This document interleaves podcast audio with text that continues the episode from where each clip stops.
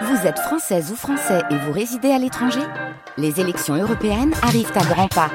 Rendez-vous le dimanche 9 juin pour élire les représentants français au Parlement européen. Ou le samedi 8 juin si vous résidez sur le continent américain ou dans les Caraïbes.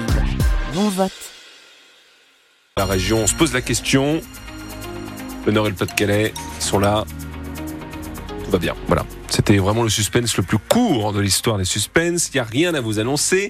S'il y a quoi que ce soit, par contre, vous nous appelez au 03 20 55 89 89. Comment ça, j'en fais trop? Euh, Non?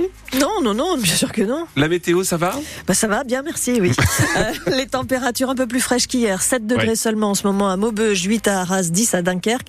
Ciel couvert toute la journée. Des ondées ce matin qui cesseront autour de la mi-journée avant l'arrivée de pluies beaucoup plus fortes demain, mais ce sera demain. Les températures maximales 10 à 11. Et parce qu'elle en parle de pizza, comme prévu avec la page Butoni qui se tourne à Caudry. L'usine qui fabriquait des pizzas surgelées était au cœur d'un scandale sanitaire en 2022. La contamination de pizza par la bactérie E. coli, soupçonnée d'avoir provoqué la mort de deux enfants et l'intoxication de dizaines d'autres personnes. L'usine a fermé, Buitoni est parti. Et désormais, c'est le groupe italien Ital Pizza qui prend le relais. C'est désormais signé et donc officiel. L'usine va continuer de fabriquer des produits pré-cuits au four. Redémarrage de l'activité à l'automne avec 140 personnes d'ici 2028 et 12 millions d'euros investis pour rénover le site du Cambrésis. L'officialisation de ce rachat en ce début de semaine, c'est un soulagement pour le maire de Caudry, Frédéric Bricou. Cette euh, usine de Caudry avait malheureusement euh, cette euh, mauvaise réputation qui lui collait à la peau. Donc on est très heureux de voir cette issue positive et puis euh, un site de production qui va reprendre vie, qui va être euh, au top par rapport au montant d'investissement. Vous savez que le sud du département a des indicateurs socio-économiques qui sont pas les meilleurs, euh, un taux de chômage qui est important. Donc euh, c'est important d'avoir des entreprises qui euh, continuent à croire euh, dans notre territoire et puis euh, dans les qualités de notre main-d'œuvre locale. Donc euh, très heureux euh, de pouvoir tourner la page de cette affaire euh, de l'usine du Tony. Ital Pizza qui reprend donc cette usine Buitoni de Caudry emploie aujourd'hui 1700 salariés. Des producteurs de lait ont manifesté hier devant le site Lactalis de Cuincy. Dans le Douaisis, ils dénoncent une nouvelle fois la baisse de leur rémunération qui ne serait pas conforme à la loi Egalim. La vingtaine de producteurs s'est ensuite rendue à l'hypermarché Carrefour de Flers en Escrebieux pour retirer une grande partie des produits Lactalis des rayons et les mettre en réserve. Et de nouvelles révélations après l'attentat contre Dominique Bernard le 13 octobre à Arras. La presse a eu accès à l'interrogatoire de Mohamed Mogouchkov mené le 10 novembre. Il indique qu'il ciblait bien le professeur de français du lycée Gambetta ce jour-là, précisant qu'il n'avait pas de problème particulier avec le professeur, mais plutôt avec la matière qu'il enseignait. Le jeune homme indique également avoir fait des repérages les semaines précédant l'attaque et que l'attentat était donc planifié.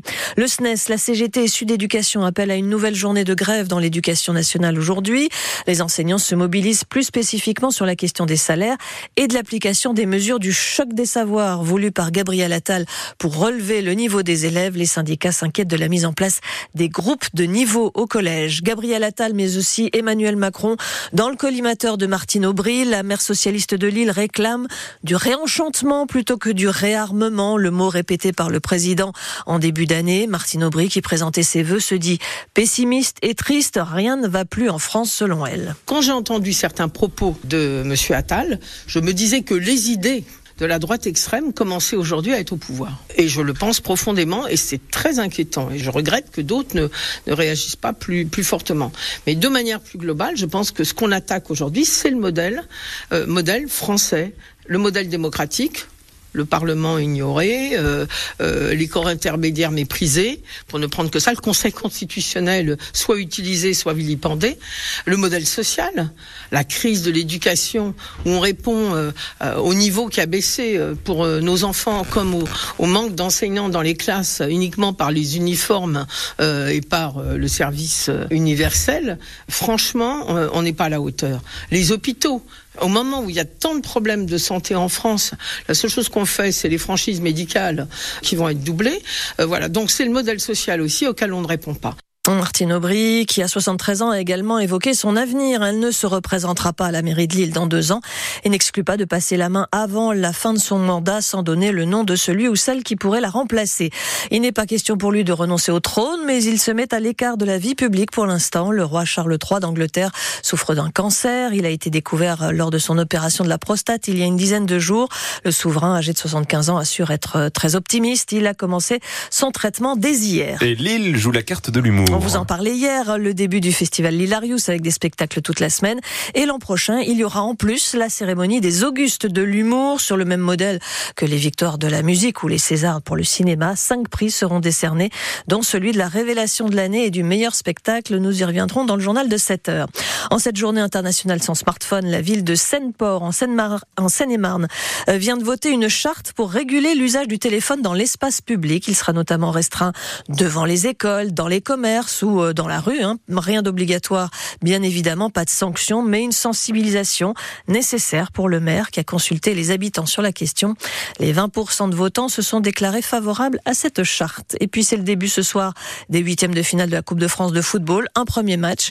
Sochaux face à Rennes. Le stade Bonal affiche complet ce soir. Sochaux a déjà éliminé deux clubs de Ligue 1 au tour précédent.